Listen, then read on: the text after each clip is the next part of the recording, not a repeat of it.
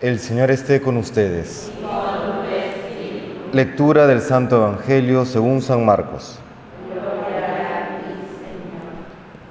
En aquel tiempo Jesús atravesó de nuevo en barca a la otra orilla. Se le reunió mucha gente a su alrededor y se quedó junto al lago. Se acercó un jefe de la sinagoga que se llamaba Jairo y al verlo se echó a sus pies rogándole con insistencia mi niña está en las últimas. Ven, pon las manos sobre ella para que se cure y viva. Jesús se fue con él, acompañado de mucha gente que lo apretujaba. Había una mujer que padecía flujos de sangre desde hace 12 años. Muchos médicos la habían sometido a toda clase de tratamientos y se había gastado en eso toda su fortuna. Pero en vez de mejorar, se había puesto peor oyó hablar de Jesús y acercándose por detrás entre la gente, le tocó el manto, pensando que con solo tocarle el vestido curaría. Inmediatamente se secó la fuente de sus hemorragias y notó que su cuerpo estaba curado. Jesús, notando que había salido fuerza de él, se volvió enseguida en medio de la gente preguntando, ¿quién me ha tocado el manto? Los discípulos le contestaron, ¿Ves cómo te apretuja la gente y preguntas, ¿quién me ha tocado? Él seguía mirando alrededor para ver quién había sido. La mujer se acercó asustada y temblorosa al comprender lo que había pasado.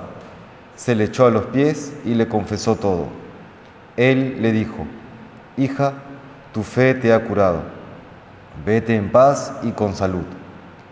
Todavía estaba hablando cuando llegaron de casa del jefe de la sinagoga para decirle, Tu hija se ha muerto, ¿para qué molestar más al maestro? Jesús alcanzó a oír lo que hablaban y le dijo al jefe de la sinagoga, No temas, basta que tengas fe. No permitió que lo acompañara nadie más que Pedro, Santiago y Juan, el hermano de Santiago. Llegaron a casa el jefe de la sinagoga y encontró el alboroto de los que lloraban y se lamentaban a gritos. Entró y les dijo, qué estrépito y qué lloros son estos. La niña no está muerta, está dormida. Se reían de él, pero él los echó fuera a todos y con el padre y la madre de la niña y sus acompañantes entró donde estaba la niña, la cogió de la mano y le dijo, Talita Kumi, que significa, contigo hablo niña, levántate. La niña se puso en pie inmediatamente y echó a andar. Tenía 12 años y se quedaron viendo visiones. Les insistió en que nadie se enterase y les dijo que dieran de comer a la niña. Palabra del Señor.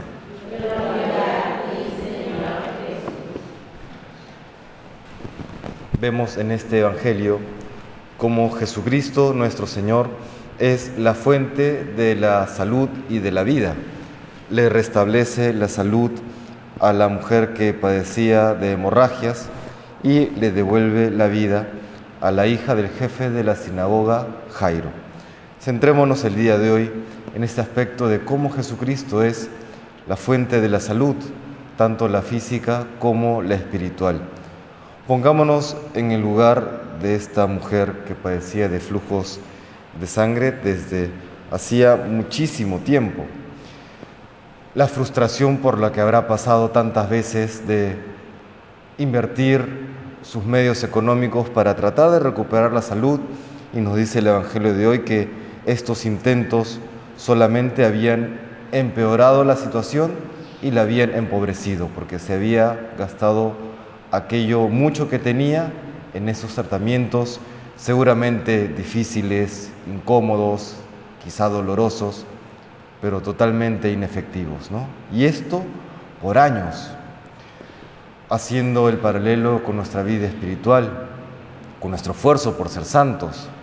Cuántas veces también, y quizá por mucho tiempo, nos esforzamos por vencer tal o cual pecado, tal o cual defecto, tal o cual inclinación al mal, a veces pues con cierto éxito, pero muchas veces volviendo a caer en aquello por lo cual luchamos o contra lo cual luchamos. Y esto muchas veces trae ese desánimo, esa frustración, ese deseo incluso o ganas de patear el tablero, ¿no? Uno dice, ¿ya qué sentido tiene seguir esforzándose si siempre caigo en lo mismo, si siempre cometo los mismos defectos, a pesar de mis esfuerzos, no logro salir de esto?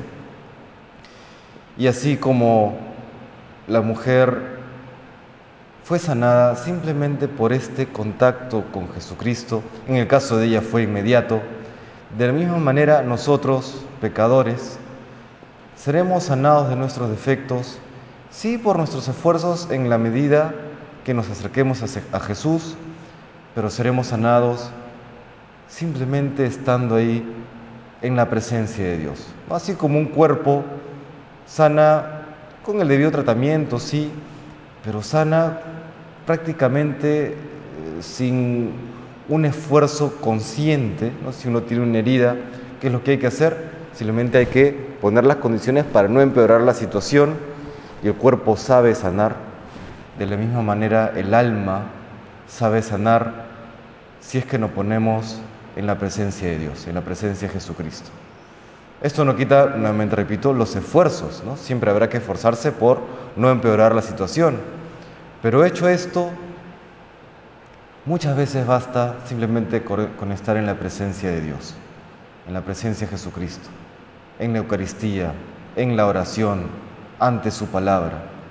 Y el Señor nos irá sanando, nos irá librando de aquellos defectos que tengamos, no siempre de manera inmediata, algunas veces sí, pero así como una herida sana en el tiempo, si es que no la empeoramos, de la misma manera el alma dañada por el pecado, herida por el pecado, sabrá sanar si estamos aquí frente al sagrario. El estar frente al sagrario ya es sanador, ya es reparador, pero hay que poner esa confianza que tuvo esta mujer hemorroísa y esa confianza que tuvo Jairo también, jefe de la sinagoga, para acudir a aquel que muchos ya en, ese momento de entre las autoridades judías lo iban identificando como un riesgo. Este jefe de la sinagoga Jairo tuvo la honestidad y la humildad para acudir a Jesucristo en bien de su hija, que estaba gravemente enferma. Igual nosotros, ¿no?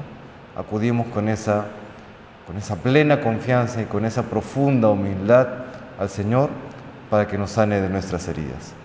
Se lo pedimos pues hoy al Señor con sencillez de corazón. Que el Señor nos bendiga.